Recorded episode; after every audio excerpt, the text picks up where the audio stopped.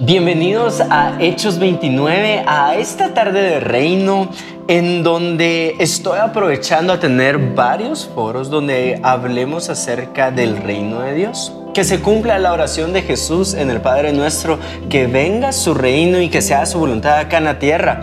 Y lo bueno de estos espacios es que aprovecho a invitar a mentes a las cuales admiro mucho, aprendo mucho y el día de hoy tal vez tengo a tres de las mentes que más respeto y no sé si vale, se vale decir esto, pero uno se siente intimidado de cierta forma, eh, de una muy buena forma.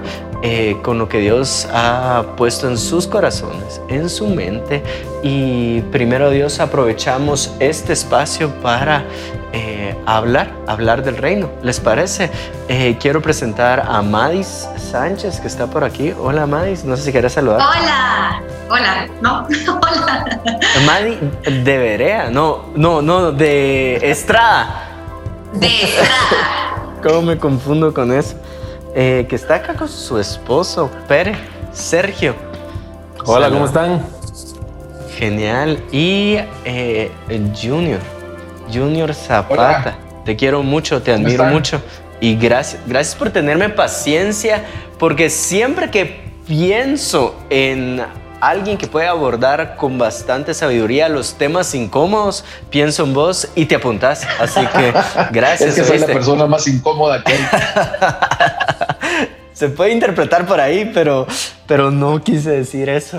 Eh, entonces, el día de hoy vamos a estar hablando acerca de defensa de la fe. La idea es que nosotros podamos tener argumentos, creencias sólidas. Eh, no sé si decir... Eh,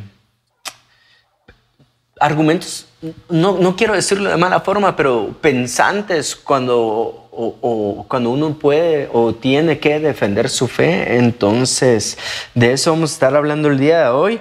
Y empiezo de una vez con una pregunta filosa, ¿les parece? Y como es filosa, voy a empezar con Junior. Ah. Entonces, eh, alguien puso acá una persona de 13 años, dice, si realmente existe Dios y es un Dios bueno, ¿por qué permite el sufrimiento? Ah, esa es, esa es una de las preguntas este, más, más antiguas realmente. Hay toda una, una discusión de la gente que es así muy inteligente acerca de, del problema de la maldad, se llama, y de dónde viene la maldad. Pero hay dos formas de abordar esa pregunta. Yo no sé si el que está escribiendo eh, lo hace de una forma académica, intelectual, que solo tiene la duda en la cabeza, o si realmente lo está, la está haciendo de, un, de una experiencia personal. Hay una forma pastoral de contestar esta pregunta y hay una forma intelectual de contestar esta pregunta en el sentido de que, de que hay, hay, hay razones y, y hay, hay propósitos si, mira, dice Juan, 1 Juan 1.5, 1 Juan 1.5 dice que, que Dios es luz y en él no hay oscuridad. ¿Qué es lo que pasa? Los humanos somos una raza caída, somos, decidimos despedir a Dios, no quisimos que Él gobernara. Y entonces lo despedimos como presidente del país tierra y entonces no queremos, la humanidad decidió hacer eso. Entonces no queremos nada que ver con Él. Y entonces él, él no es que nos haya castigado, sino que dijo, bueno, entonces ah, mantengan ese jardín ustedes mismos, ahí miren qué hacen. Ya vimos el desastre que hemos hecho el jardín. Y entonces, Él es luz y en Él no hay oscuridad, pero nosotros somos los objetos que detenemos la luz. Y entonces por eso es que hay oscuridad.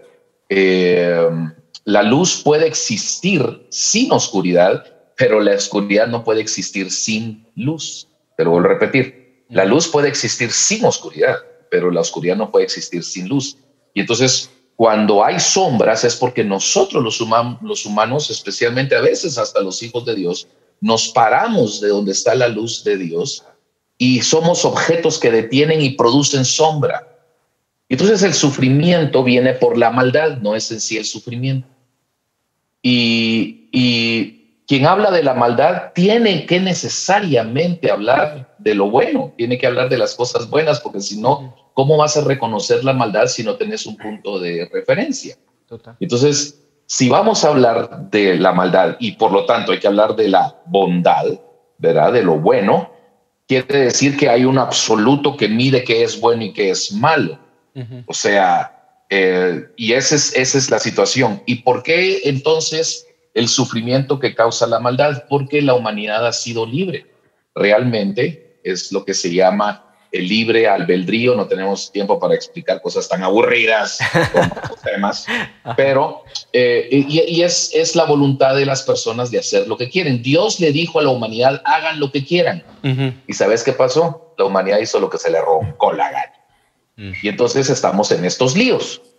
Entonces, ¿qué es lo que pasa? Si Dios interviniera cada vez que alguien va a apretar un gatillo para matar a una persona, estamos pidiendo otra raza que no sea la humanidad, estamos pidiendo una especie de robots que únicamente obedecen a un algoritmo directo, ¿verdad? Sin un poder de decisión personal. Y entonces no existiría libertad ahí. El sufrimiento existe porque existe la libertad. El mismo hecho de que podés hacer esa pregunta demuestra que tenés esa libertad. Wow, sí. Y entonces, y entonces, si nosotros queremos que Dios intervenga, no tendríamos la libertad de hacer esa pregunta. Mm. La pregunta se autodestruiría. Y entonces, entonces lo que tenemos que, que, que entender es que Dios no interviene en el asunto de, de la libertad de la humanidad en generalidad. Hay, hay históricamente y, no históricamente, desde hoy en la mañana probablemente, hay casos de lo que llamamos milagros, que es aquello que sucede afuera de las fuerzas naturales, aquello que sucede afuera de lo natural, ¿verdad? Pero en general Dios ha dejado a la humanidad a que haga, a que haga lo que tiene que hacer, a que haga lo que quiere que hacer. Y entonces ¿Qué es lo que pasa? Cuando nosotros no escogemos a una fuerza mayor, a un algo mayor, a un alguien mayor que la humanidad a decidir qué es lo bueno y qué es lo malo, nos deja, nos deja la democracia de que todos votemos y que la mayoría decida qué es lo bueno y qué es lo malo. Entonces, ¿qué es lo que pasa? Que la mayoría siempre va cambiando. Entonces, quiere decir que lo bueno va cambiando y lo malo va cambiando. Entonces, nunca vamos a saber qué es lo bueno y qué es lo malo sino que un grupo de gente va a decidir por el resto de la humanidad qué es lo bueno y qué es lo malo. Entonces, existe sufrimiento precisamente porque existe Dios, no que Dios lo haya inventado, sino que Dios creó a la humanidad con un sentido de libertad y la libertad es la que hace sufrir a la otra persona. la libertad hace, hace que una persona haga sufrir a otro, porque la persona decide no estoy diciendo que la libertad causa el sufrimiento, estoy diciendo que esa libertad de cada quien decidir hace que la gente cause daño a otra persona. Bueno, pero ¿qué acerca de la víctima? ¿Qué acerca del niño de tres años que es atropellado por un conductor borracho o una, o una niña que es abusada por un padrastro? ¿Qué sé yo? Las historias las conocemos de diario eh, todos los que estamos en, este, en esta reunión. ¿Qué acerca de la víctima? Todos somos, realmente todos somos víctimas de la caída de la humanidad. Todos somos, todos somos víctimas de haber sacado a Dios. Eh, había un, un alemán eh, filósofo, nieto de pastores y, uno de sus papás, su papá era pastor y su suegro era pastor, era una familia de pastores, que se desilusionó con la idea de Dios. Eh, su, su, nombre era Federico, Federico Nietzsche, y él dijo, realmente la humanidad ha asesinado a Dios, ha matado a Dios, Dios está muerto.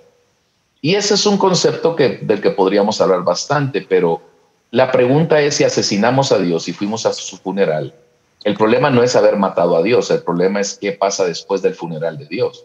Mm. Te voy a decir qué pasa después del funeral de Dios, el sufrimiento. O sea, la humanidad, la humanidad sufre porque tiene la libertad de hacer daño y escogió hacer daño porque decidió enterrar a Dios. Ahora, eso es una metáfora porque a Dios no se le puede matar y no se le puede enterrar, por supuesto.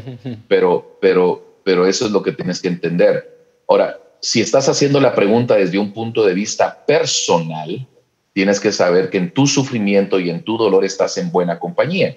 ¿Por qué? Porque Dios se hizo hombre, Dios encarnó lo que se llama ese término suena a tacos, pero es lo que pasa, se encarnó, ¿verdad? Eh, se hizo carne y, y, vivió entre nosotros, se pasó a vivir a tu vecindario, se pasó a vivir en nuestro, trajo realeza a la calle. Y, y qué mayor muestra de un Dios todopoderoso que se hace vulnerable, se muestra abierto al dolor, lo acusan injustamente y lo asesinan. La crucifixión fue un asesinato, ¿verdad? Eh, y entonces, ¿por qué es un asesinato? Porque lo juzgan incorrectamente y, no, es un juicio cabal. Entonces, no era una condena legal, sino que era un asesinato. Y entonces él sufrió eh, lo que la humanidad sufre. Y eso era para tener, para tener empatía con nosotros en el sentido de acercarse a nosotros. Entonces Jesús se acerca a tu dolor, a tu sufrimiento, a la injusticia que se te ha hecho, al abuso que has sufrido, a la tortura que has tenido. Jesús se acerca a eso y camina con vos en la calle con eso, en tu cuarto, en tu habitación, llora en la almohada con vos. Es, eso es porque Dios existe. O sea que el sufrimiento que nosotros los humanos experimentamos a mí me dice que Dios existe y que es un Dios bueno porque se hizo experimentar ese Total. Entonces, sea que sea una razón intelectual que estamos haciendo esa pregunta, una razón personal, podemos tener la, certeza de que Dios existe y que la pregunta que ha venido haciéndose por, por millennials es sencillamente tratar de pasar la, la, culpa del sufrimiento de la humanidad a Dios. Siempre, los humanos siempre desde el principio le echamos la culpa a Dios. Entonces ahora decimos, bueno, si Dios existe, ¿por qué sufrimos? O no existe o Él nos hace sufrir. No, tomemos responsabilidad los humanos. Nosotros decidimos causar el sufrimiento en las personas. Buenísimo, buenísimo, Junior. Eh, me gusta mucho cómo eh, reflejas tu corazón abordando los dos temas, tanto eh, un camino muy pensante y un camino muy pastoral. Eh, me recuerdo que yo encontré paz mucho en este tema cuando comprendimos que al mismo tiempo que Dios estaba permitiendo que nosotros eligiéramos o lo eligiéramos a Él, o sea, al mismo tiempo que Él estaba permitiendo el amor, también estaba permitiendo lo que tú pones, es este hombre poniéndose enfrente de la luz y trayendo sombra o oscuridad. Entonces, eh, el otro lado de la moneda es muy hermoso porque está permitiendo que nosotros podamos amar tanto a Dios como al prójimo, em, ¿verdad? Em, algo quería agregar yo acá. Ay, em, bueno, mientras, mientras se me viene, no sé si eh, Mais o Pere quieren, quieren agregar algo en este tema en específico del sufrimiento, del dolor.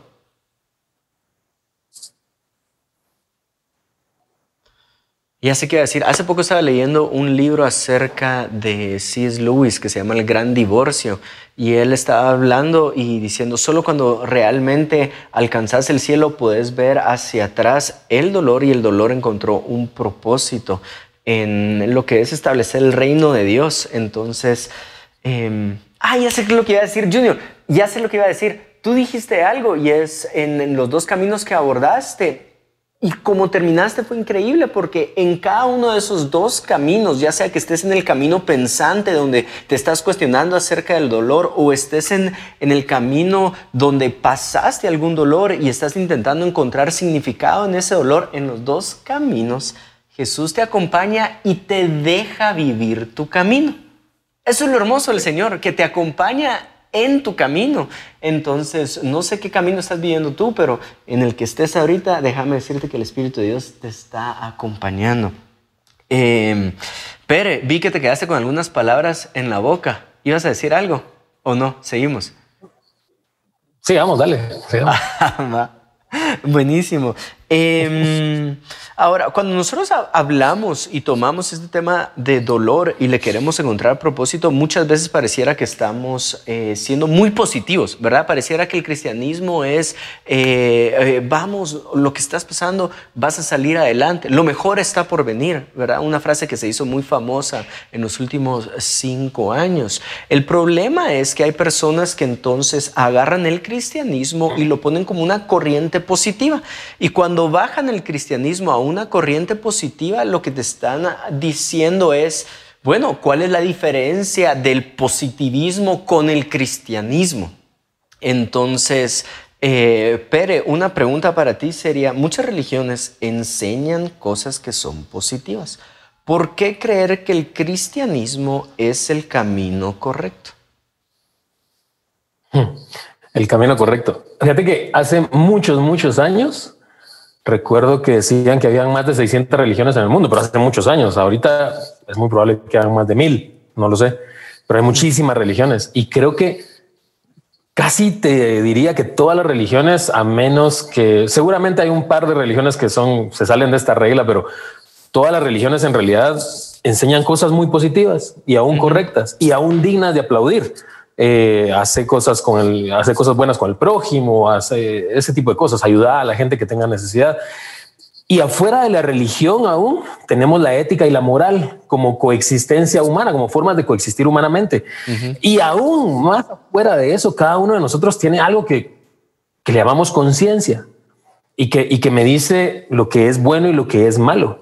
Y de la conciencia mía y de la conciencia tuya, de la mezcla de la conciencia de todos nosotros, nace eh, algo que es como bueno y malo en general. Entonces yo te puedo decir, eh, para mí está bien que yo ande sin zapatos, sin calcetines en la oficina, pero muy probablemente para mi jefe no. Entonces, eh, ¿qué hacemos ahí?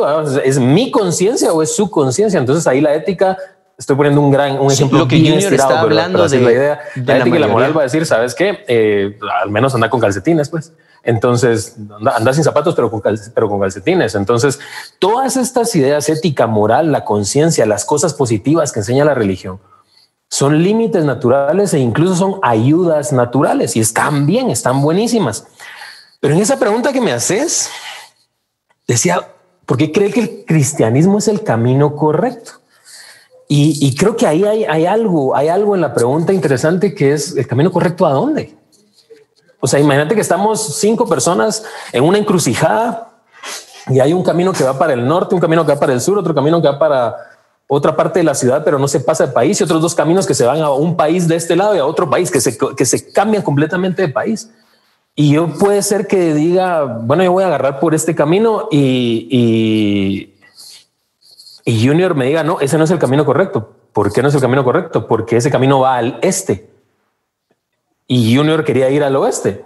Pues el camino correcto para Junior es ese. Entonces yo creo que definir el camino correcto tendríamos que definir también el camino correcto a dónde. Mm. Entonces, eh, si es el camino correcto a ser buena onda, a ser un, buen estudiante, a ser un buen hijo, entonces eso nos va definiendo. El destino es lo que te define el, camino que debes tomar. Si no, puedes tomar cualquier camino y cualquier camino te va a llevar a cualquier lugar. Entonces, el cristianismo es el camino correcto. Comparándolo con que otras religiones nos enseñan cosas positivas, mm, estoy viendo solo el área positiva. Como destino. Ajá, como destino, o como que si el cristianismo se centra solo en, en el área, en las cosas positivas. Y ahorita lo que hablaban del dolor. Si leemos el libro de Job, en Job se nos dice que delante de Dios Job no pecó porque Job no le atribuyó a Dios despropósito. No fue que Job no le doliera lo que le pasó. Job pasa muchos capítulos del libro lamentándose e incluso maldiciendo el día que nació. O sea, Job estaba mal, pero en, pero en, en su fuero más interior nunca le atribuyó despropósito a todo eso que le estaba pasando. Entonces, si comparamos el cristianismo con, la, con las corrientes de pensamiento positivo, va a llegar el momento en la vida, muy probablemente en cada semana vas a tener un momento en el que el cristianismo no va a encajar ahí porque pasan cosas que no te van a hacer positivo, van a, te, van a sacar lo negativo tuyo. Entonces, yo creo que el cristianismo no es el camino correcto para ser la persona más positiva del mundo. El cristianismo es el camino correcto para llegar a Dios. Ni siquiera es al cielo, ni siquiera salvarse el infierno es el cristianismo nos presenta el camino para llegar al Padre. Y Jesús lo que dice en la Biblia es, nadie llega al Padre si no es por mí. Si querés llegar al Padre, al Dios bíblico, el camino es Jesús. El camino es el cristianismo. Si querés llegar a cualquier otra cosa, pues con que te mentalices un poquito, te tomes tu cafecito en la mañana. En mi ah. caso, con que me, que me como un pastelito de chocolate tipo 9, 10 de la mañana, voy a estar medio positivo. Pero si la meta, el destino es Dios, el camino correcto es el cristianismo. Sí, Cristo. Em, Junior, Mais, no sé si quieren agregar algo con respecto a esto. tal vez que el cristianismo no se trata de positivo y negativo, trasciende, trasciende esas, esas dos palabras. Entonces creo que para la pregunta ni siquiera hay punto de, comparación. Es decir, que ¿por qué debo seguir el cristianismo para ser positivo? El cristianismo no se trata de sí, que te la bomba, la viva, alabado, alabado sea Dios. No, no, el cristianismo no es una porra. Eh, todo lo contrario, a veces es un camino sufrido, pero digno y lleno de gozo, pero sufrido. Entonces, trasciende lo que es positivo y negativo. Sí, ¿cómo se llama este pensador que te gusta mucho, Juan Diego es Lewis?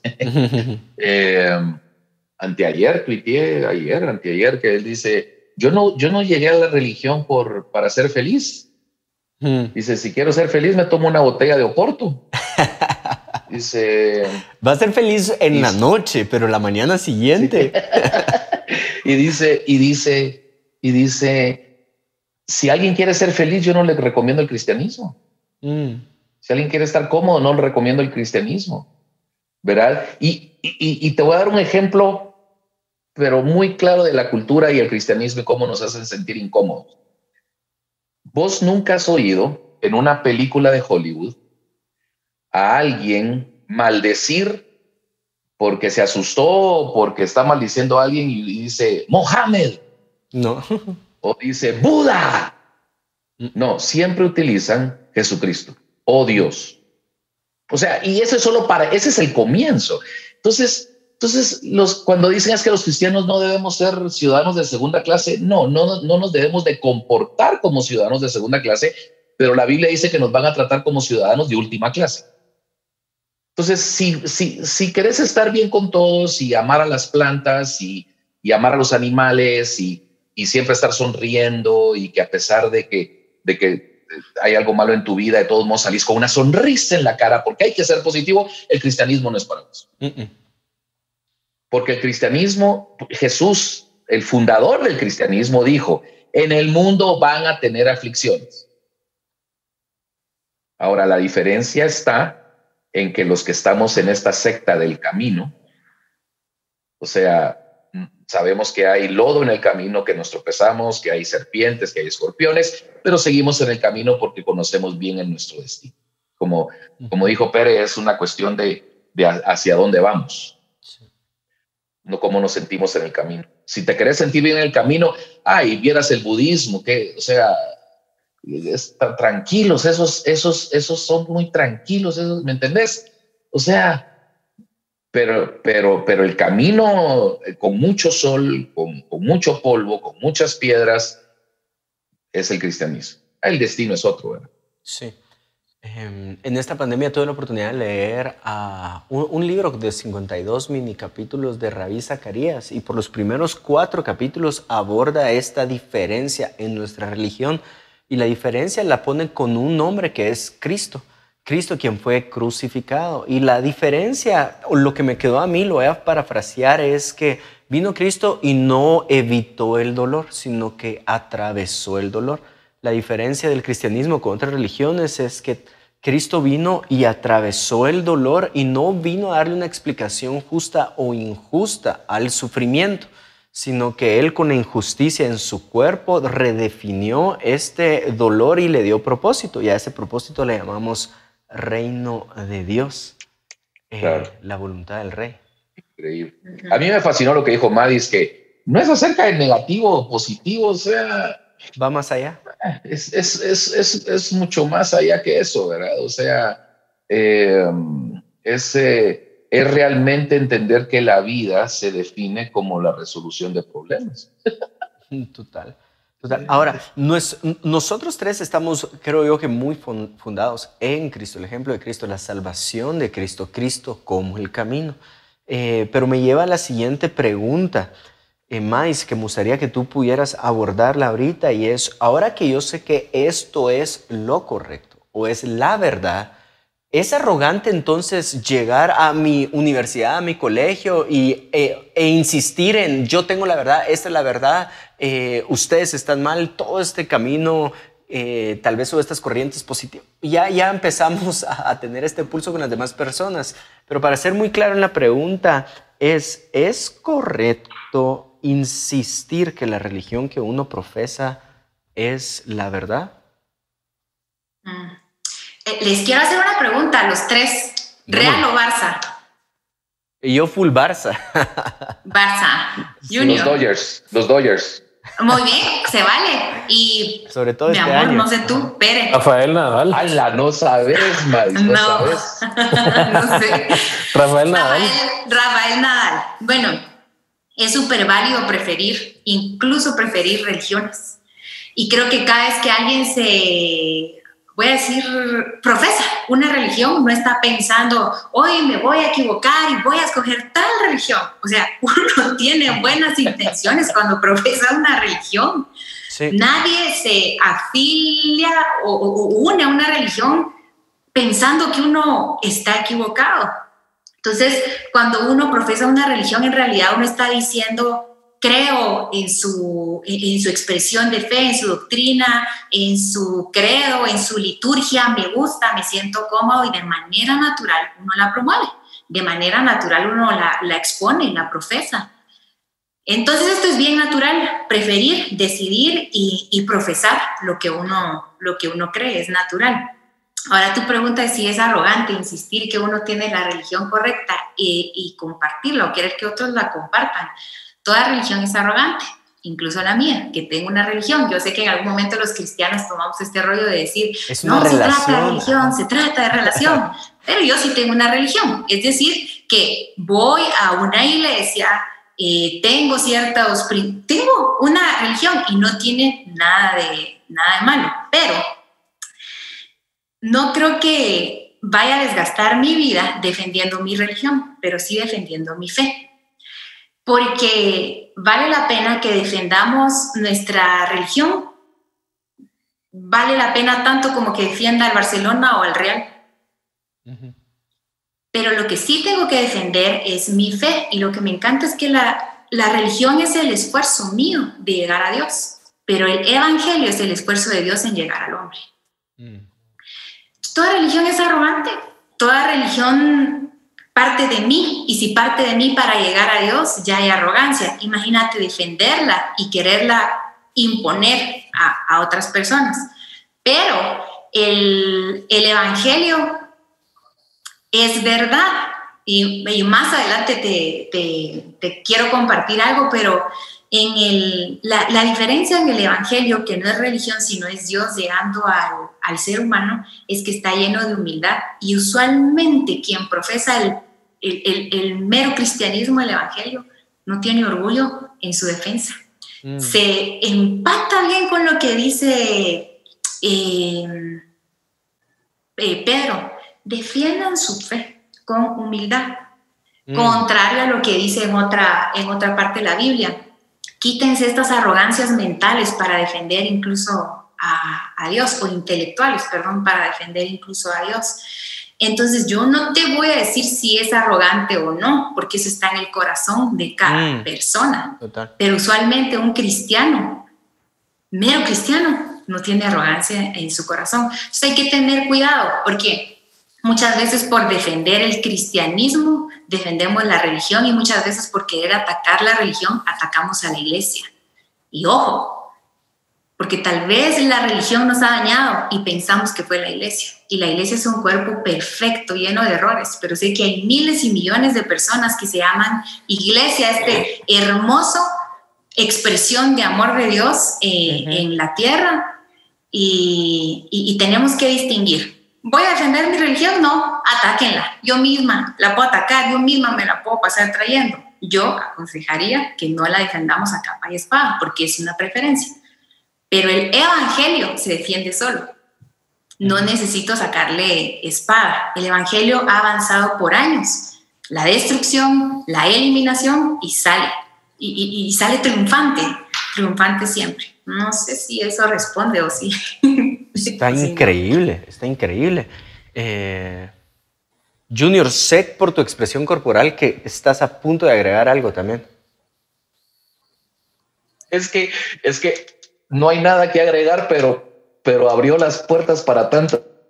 Qué magistral lo que dijo Mario. O sea, la, la palabra religión viene de una construcción latina que significa religar y era el intento de religar al hombre en la relación con Dios, pero si tenemos que defender una religión, la religión no vale la pena. O sea, eh, y la espada del evangelio no está para atacar a otros, sino para defender a los que no se pueden defender. Esa es, esa es nuestra consigna. Y, y lo que dice Madis de que el evangelio eh, ha sido destruido, quemado, ha, ha sido enviado underground y siempre sale avante, o sea, si lo ha hecho por 2.500 años, no creo que necesita la ayuda de Junior Zapata. Mm. Pero sí la de Maddy Sánchez. Ah, sí, y, esa, ayuda la necesitamos todos. Eh, buenísimo, buenísimo, Mais. Eh, tiraste varios, ahorita que estamos con todo el tema de, de, rap por Hechos 29, tiraste varios punchlines ahí. Eh, Gracias, estuvo increíble. Pero como dice Junior, se abren las puertas a mucha, mucha conversación y me gustaría llevar la conversación a lo siguiente. Eh, tú hablaste acerca de muchas veces podemos señalar o, podemos decir, eh, mencionaste la iglesia y los errores que como iglesia cometemos. Ahora, eh, históricamente hemos visto muchísimos errores que como iglesia hemos cometido y obviamente no es el Evangelio cometiendo un error, sino que nosotros con nuestra humanidad cometiendo errores. Pero eso lleva a que la gente tome este argumento y decir, bueno, creo en Jesús, pero no creo en la iglesia, sobre todo por cómo ha cometido estos errores con la sociedad. Entonces, Junior, me gustaría que pudieras tomar este tema y a alguien que tiene en su corazón, mira, eh, nítido, o sea, no tengo ningún problema con, con, tu, con, con Jesús, pero sí no quiero nada con su iglesia. Em, ¿Cómo podríamos pues, abordar esto? Lo que pasa es que Jesús no tiene iglesia, o sea, empecemos por ahí. Jesús, la iglesia la tenemos nosotros, o sea, eh, ¿verdad? Y la otra, la otra cuestión es que, no sé si se trabaron aquellos. No, ah, nosotros terminamos re bien. Perdón, es que, yo dije se me trabó la, la pantalla y todos estaban dormidos. Entonces, fíjate que Jesús no tiene iglesia. Eh, nosotros somos, somos, somos la iglesia. Creo que hay, hay razones totalmente válidas para la gente que está herida, ¿sí? Para la gente que mm. está herida, de decir yo no quiero tener nada que ver con la, con la iglesia. Yo le diría, está bien, o sea, eh, el asunto es seguir a Jesús, ni siquiera creer en él. O sea, la cosa es seguir a Jesús, porque yo estoy tan convencido de que cuando sigas a Jesús vas a creer en él. Y cuando creas en él vas a escuchar sus palabras. Y nadie puede creer en Jesús solito. Mira, pues, los, los que seguimos a Jesús, nadie puede seguir a Jesús solo, siempre tiene que haber alguien más, ese es el discipulado, o sea, es con alguien más. Aunque vos, yo no necesito a nadie, no, nadie puede seguir a Jesús solo. Pues cuando seguís a Jesús, hay alguien más. En ese momento la iglesia nace. Entonces yo no me meto a argumentar, mira, pero es que la iglesia, porque hay unas que hacen daño y otras no, pero o sea, ya con el hecho de que yo estoy hablando con él, somos dos reunidos en el nombre de Jesús. La iglesia está sucediendo en ese momento. Ahora, la iglesia institucional como la conocemos es una institución que como toda institución hecha por hombres, la institución en sí, la organización, la estructura de comunicación, la estructura de autoridad, la estructura corporativa, legal que la iglesia tiene en diferentes países, por supuesto que hemos hecho mucho daño. ¿Por qué? Porque resulta que somos humanos. Ahora eso no justifica. Yo no tengo problema con que la iglesia haya hecho daño. Yo tengo problema con que asumamos que no hemos hecho daño. Mm, wow, sí. Ese es el problema. El problema no es que hayamos hecho daño, somos humanos, somos puercoespines que andamos puyando por todos lados a todos. Esa es, de nuestra naturaleza. O sea, Jesús tuvo problema con, Dios tuvo problema con la humanidad desde, desde Adán y Caín.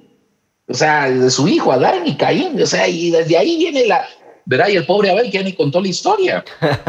Entonces, pero el problema es asumir que no tenemos esos errores. El problema es caminar como que, como que no fuéramos. Eh, eh, eh, yo creo que Jesús por eso cuando llegaron los discípulos y dijeron, mira, hay otros que predican en tu nombre. Que déjenlos, hombre, o sea, y si son más grandes que nosotros está bien, y si déjenlo. Yo creo que nosotros tenemos que tener esta actitud, decir sí, sí, hemos dañado como han dañado todos los humanos y todas las organizaciones humanas han dañado. Ahora, a nosotros se nos impugna más esos pecados precisamente por la expectativa que creamos en la mente de la gente que los cristianos no dañamos. Mm, o sea, cuando sí dañamos. Y entonces yo creo que cuando entendemos que tenemos que caminar con cuidado, que no tenemos que no tenemos la verdad absoluta en el sentido de conocerla toda, que somos salvos por gracia, ¿me entendés? Que vamos que en el camino siguiendo a Jesús y apenas se nos pega el polvo de sus pies. Entonces, cuando caminamos con esa humildad de la que hablaba Maris, es muy diferente, la expectativa es, es diferente. Fíjate que siempre le echan la culpa a las, a las cruzadas, que el cristianismo ah, nunca, no, no, se ha hecho más, que, que, ninguna religión ha hecho más daño que el cristianismo, y eso no es cierto. El ateísmo, los, los, los, los cadáveres que ha dejado el ateísmo, especialmente en el siglo pasado, se cuentan en los medios, o sea, 500 millones de personas. O sea, el ateísmo ha causado más pero no es porque es ateísmo, es porque son humanos. Ya.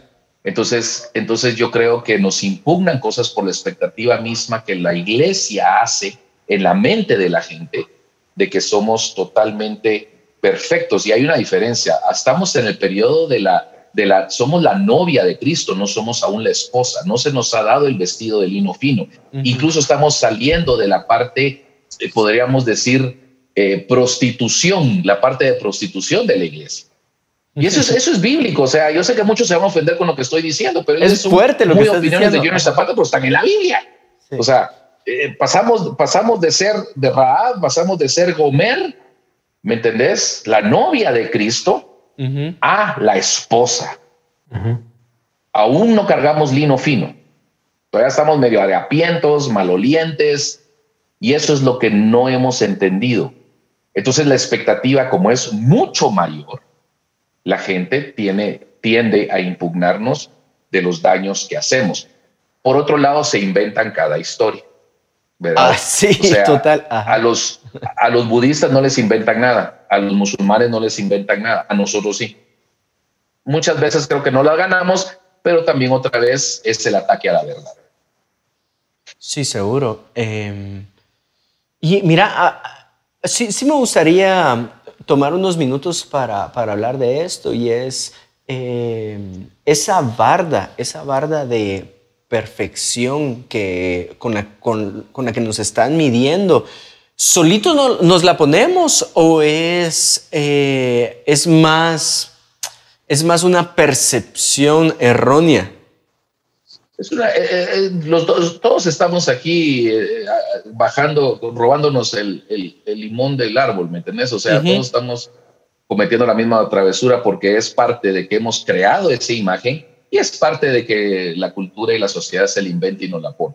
Sí, total. O sea, es de los dos. Pero creo que nosotros, tomando la culpa nuestra, de la responsabilidad que es nuestra, hemos cometido el error de levantar una imagen no real de lo que somos. Sí, sí, buenísimo, buenísimo. Estuviste hablando algo acerca de, de, esta impugnación que tenemos y me gustaría abordar este tema y es eh, la paga del pecado es muerte.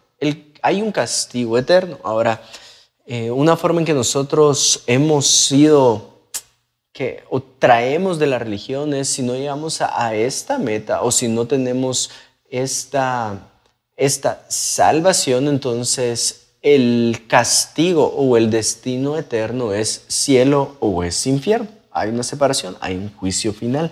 Eh, el problema es que mucha gente dice, bueno, si Dios siendo tan bueno, ¿por qué está dispuesto a castigar eternamente a alguien en el infierno. Ahora, sé que hablar de infierno sería una hora y media solo el tema, pero ya que estamos defendiendo nuestra fe, me gustaría hacerte esta pregunta, Pere. Alguien que venga y te dice, bueno, pero entonces, ¿por qué creer en Dios si Dios está dispuesto a castigar eternamente a alguien? Si Dios es amor, si Dios es bueno, ¿por qué está dispuesto a tomar ciertas acciones eternas sobre eh, las personas? Sí es un camotón en el que te metí ahorita. y a ver si entre los tres, entre los tres salimos de esta. Em, no sé, no sé, estoy casi seguro que no se acuerdan, si son muy jóvenes los que nos están viendo, no se acuerdan, obviamente no habían nacido cuando pasó esto, pero eh, existen los juicios de Nuremberg, en donde una corte internacional juzgó a muchos de los nazis por los crímenes de guerra que habían cometido. Y los condenaron, los condenaron a muerte. Yo les preguntaría ahí, ¿los jueces fueron buenos o fueron malos por haber condenado a los nazis que habían cometido los crímenes de guerra que cometieron durante la Segunda Guerra Mundial? Muy probablemente los jueces eran buenas personas, o sea, en lo que cabe decir buenas personas, pero en su papel de jueces tenían que ser justos. Y la, la condena que cayó sobre los nazis cayó porque los nazis habían elegido ser nazis y matar a millones de personas. Sí, tal vez lo estoy simplificando mucho, pero ahí va. Entonces, ¿está el infierno o está el cielo? Y creo que Dios constantemente nos está mandando formas, formas, formas, invitaciones y está tratando de que nosotros vayamos con Él. Y nosotros constantemente estamos diciéndole, no, gracias, no, gracias, no, como el meme aquel que dice, no, gracias, que está así. Y, nos damos cuenta que cada vez que Dios nos manda una invitación para acercarnos a Él, si yo digo no gracias, yo estoy escogiendo de nuevo el infierno. Él no me está mandando ahí, Él está constantemente tratando de, sacarme de ese camino y ponerme en el otro camino, en el camino correcto que, nos lleva a Él. Entonces imagínate que hay alguien que se está a punto de tirar de, un puente, que se quiere suicidar y está en la orilla. Y, llega alguien, llega alguien y le, empieza a hablar, mira, no te suicides, y esto y lo otro, y le trata de hablar y no, si me quiero tirar, sí me quiero tirar. Al final se acerca tanto la persona que lo logra agarrar de la ropa y lo agarra de la ropa y empiezan a forcejear y todo. Entonces el otro se tira y lo logra agarrar todavía así de la ropa, pero el otro dice como, soltame, soltame, me quiero morir. Y se suelta. Imagínate que el otro día en los, en los periódicos acusan al que llegó a tratar de ayudarlo de haberlo matado. Mm. Suena completamente ilógico. Es lo mismo. Sí, Dios es bueno, pero Dios también es justo y en su calidad de juez también tiene que decir ciertas cosas. Y en su calidad de bueno, en su calidad de juez, Él sabe que nosotros escogimos la oscuridad. La Biblia dice, escogimos la oscuridad, nos descarriamos, nos revelamos desde el principio, como decía Junior. Desde el principio mostramos muchas cosas que tenemos en el corazón. Y Él en su, en su en su silla de juez dijo, ok, pero en su silla de bueno dice, voy a, voy a hacer un plan y los voy a amar y los voy a amar y los voy a amar todo el tiempo. Entonces lo que tenemos que entender es que no es que Él nos mandó al infierno, nosotros escogimos el infierno, nosotros escogimos. Los judíos escogieron a Barrabás en la historia de la crucifixión. Entonces somos nosotros los que escogemos el infierno. Y al final de cuentas, cuando yo digo, no, Dios, no, gracias, Dios, no, no, no, no te quiero, no, es que me molestas mucho, es que me querés que quitar la libertad, es que no querés que me divierta, es que vos no querés ser bueno conmigo. Y le digo todo eso, yo lo que le estoy diciendo de forma, en, un mensaje ulterior, le estoy diciendo, no quiero una vida con vos, quiero una vida sin vos, quiero una vida sin Dios. Y el infierno es, al final de cuentas, el único lugar en donde verdaderamente no existe Dios. Y lo que no sabemos es cómo se mira un lugar sin Dios. Nosotros no lo sabemos. Nosotros tenemos aire, tenemos luz, tenemos sombra, tenemos, tenemos abrigo, tenemos, cuando tenemos hambre, tenemos muchos, algo de comida, tenemos bendiciones porque Dios está aquí. Y Él sí sabe cómo es el infierno, Él sí sabe lo que es un lugar sin Él y por eso constantemente está tratando de que no vayamos a ese lugar. Al final de cuentas, si yo vivo una vida en la que yo no he querido tener a Dios, el infierno es, me guste o no me guste, el cumplimiento del deseo que, que pasé diciéndole a Dios toda mi vida. Yo quiero un lugar sin vos, concedido. No es que él sea malo. Así es.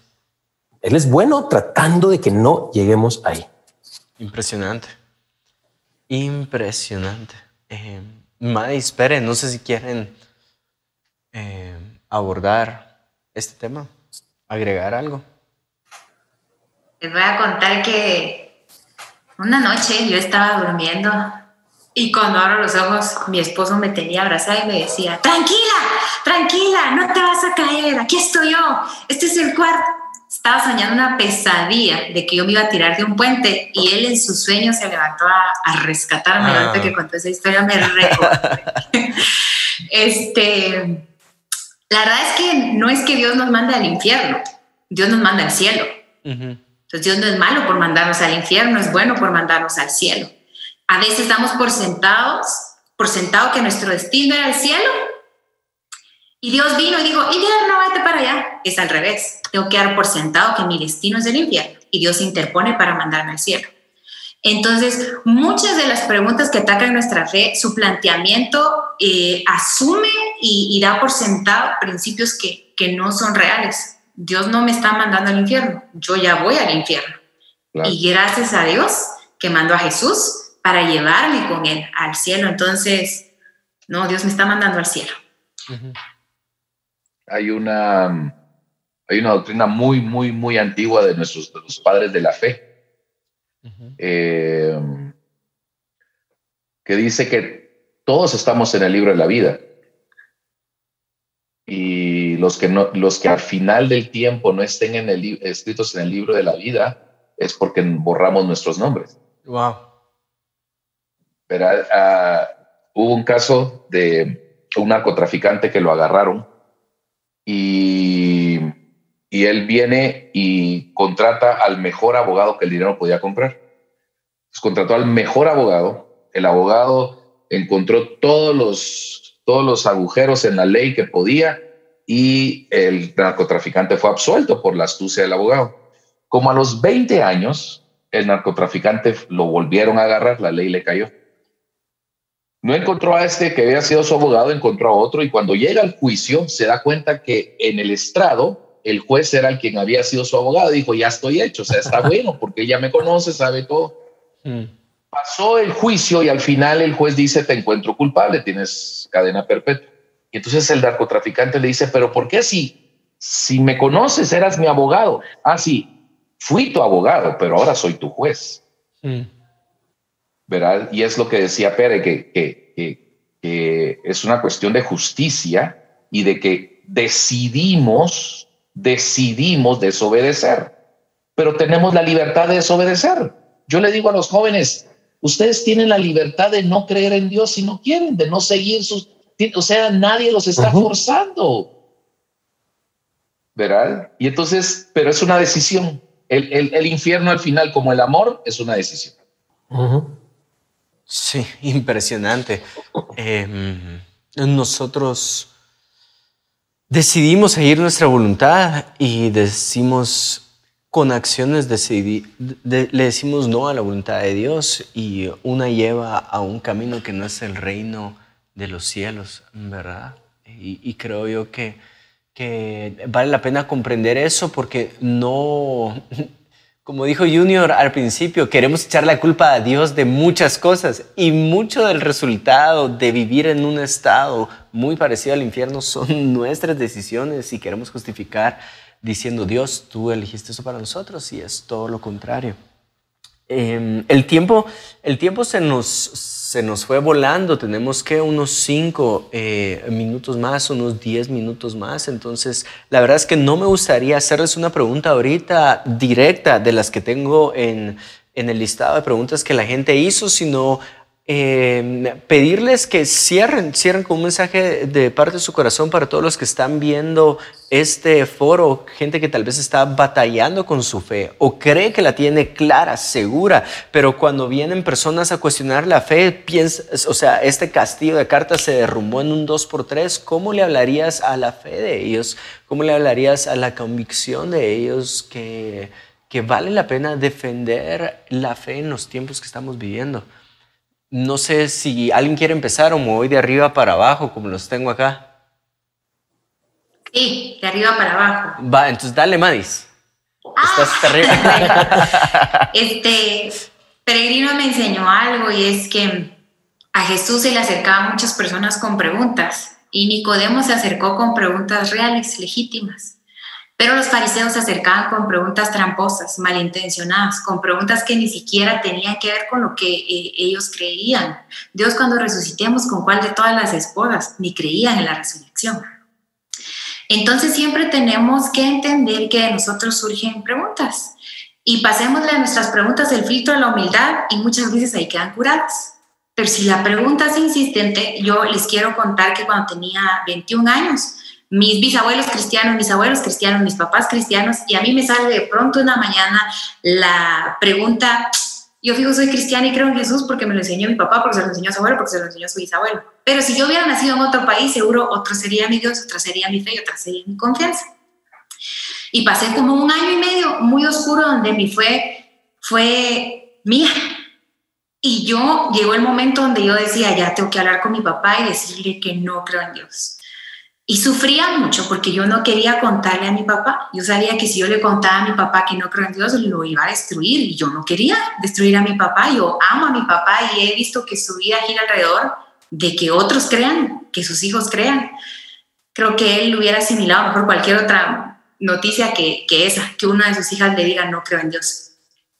Y yo empezaba a orar con la intención de hablar con Dios y después de 10 segundos de orar decía, yo no estoy hablando con nadie. yo no estoy hablando con nadie. O sea, en serio, no creo en Dios.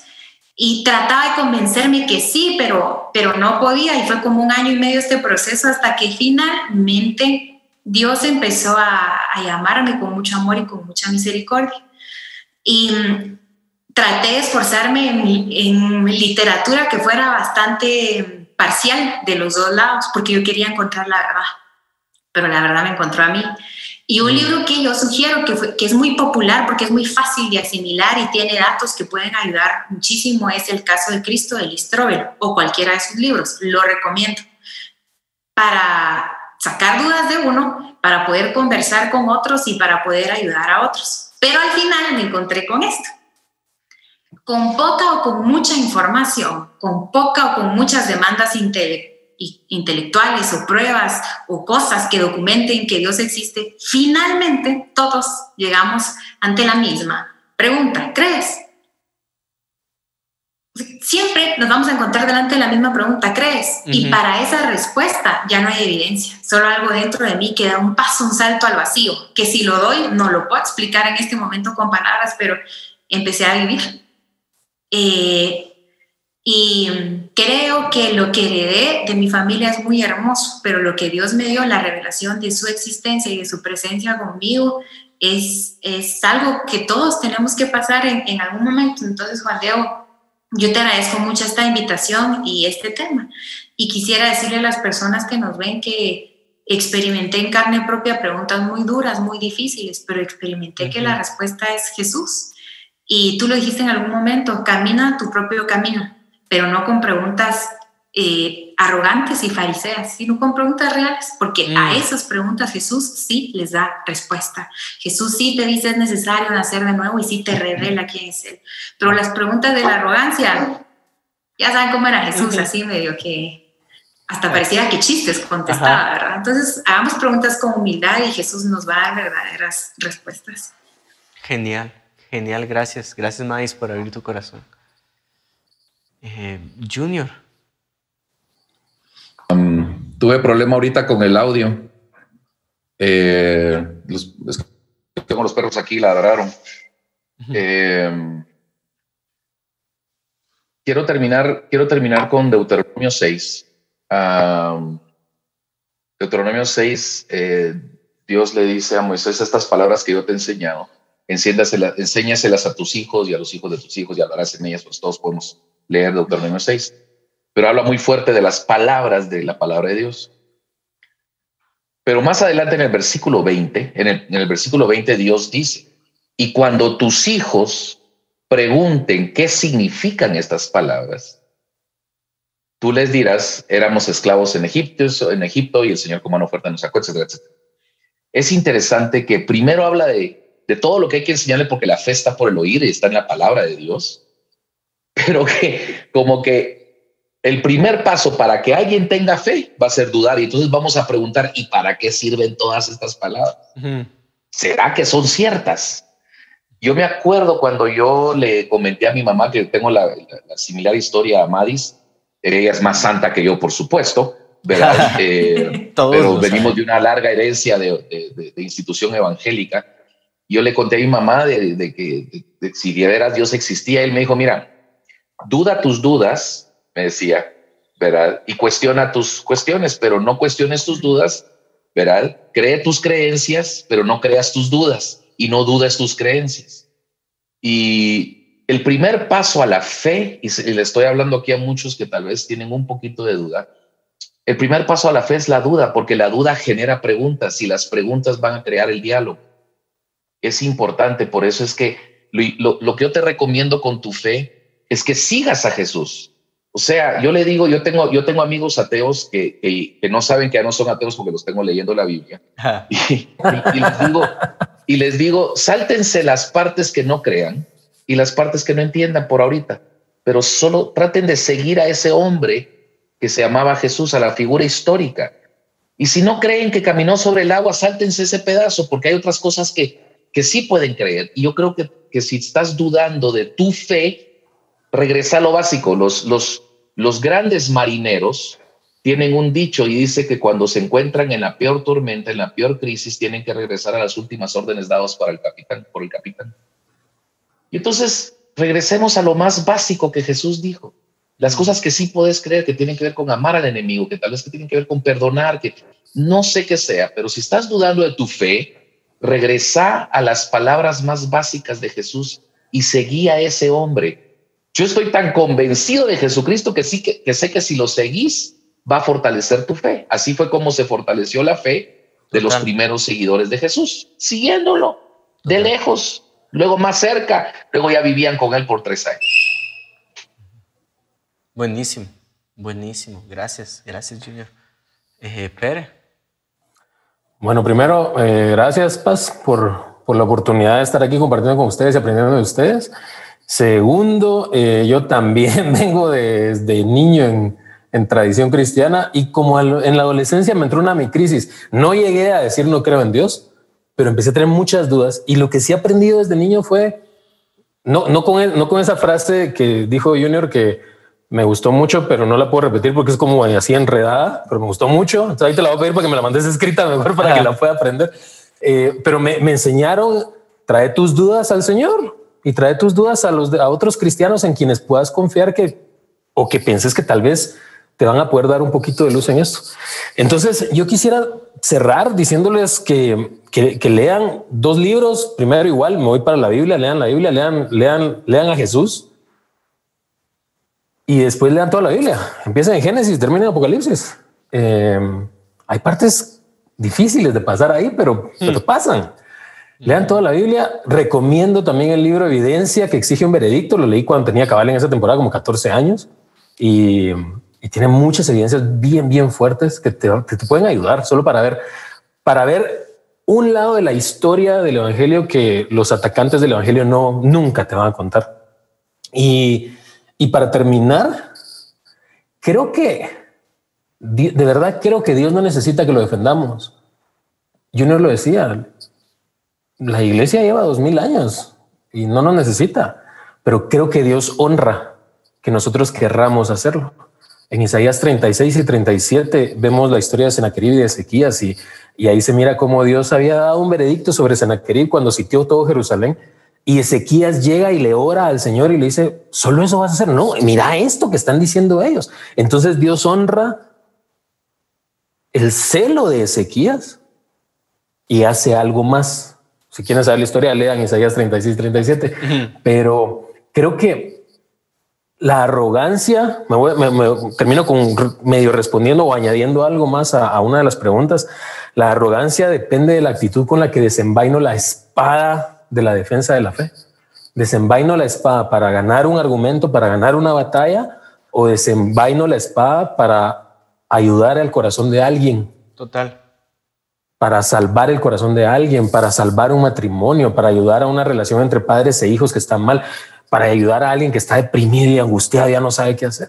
Creo que la arrogancia está en yo quiero ganar y la no arrogancia está en voy a defender la fe porque esta persona más débil quizá va a salir beneficiado de que yo ayude a defender esto. Entonces, creo que por eso es que debemos defender nuestra fe, no para ganar argumentos, sino para sanar heridas y, y salvar almas. Genial, buenísimo. Buenísimo, gracias a cada uno de ustedes, gracias por su tiempo, por abrir su corazón, por exponer su mente, eh, por aceptar este momento incómodo de preguntas así súper extrañas, pero eh, creo yo que han traído bastante paz a, a los corazones. En serio, muchísimas gracias, se los agradezco abismalmente. Gracias a ustedes. Genial. Me, me, gustaría decirte lo siguiente. Algo viví en esta pandemia y le pedí a Junior, de hecho Junior estar acá, que pudiera agarrar a mi equipo y tomarnos por unos 3, 4 meses y nos dio un estudio acerca de Daniel. Y una de las cosas que más está resonando bastante ahorita en mi corazón es cómo el rey Nabucodonosor tuvo que pasar ese proceso en su fe un par de veces, en una cultura que era totalmente en contra del reino de Dios, Babilonia en su máxima expresión, pero eh, Nabucodonosor vivió su proceso, vivió su camino y al final de cada camino o varias veces que, que, que le tocó fue reconoció al Señor como un Dios soberano, como el Dios sobre todo reino. Entonces, no sé por qué camino estás, pero déjame decirte, como lo dijimos al principio, el Espíritu Santo te está acompañando y el Espíritu que está detrás de todo esto es del abogado defensor de Cristo mismo que es, aboga en defensa tuya. Así que continuamos con Hechos 29. Ahorita viene una persona increíble desde Costa Rica, Cris Acuña. Así que no te quito más el...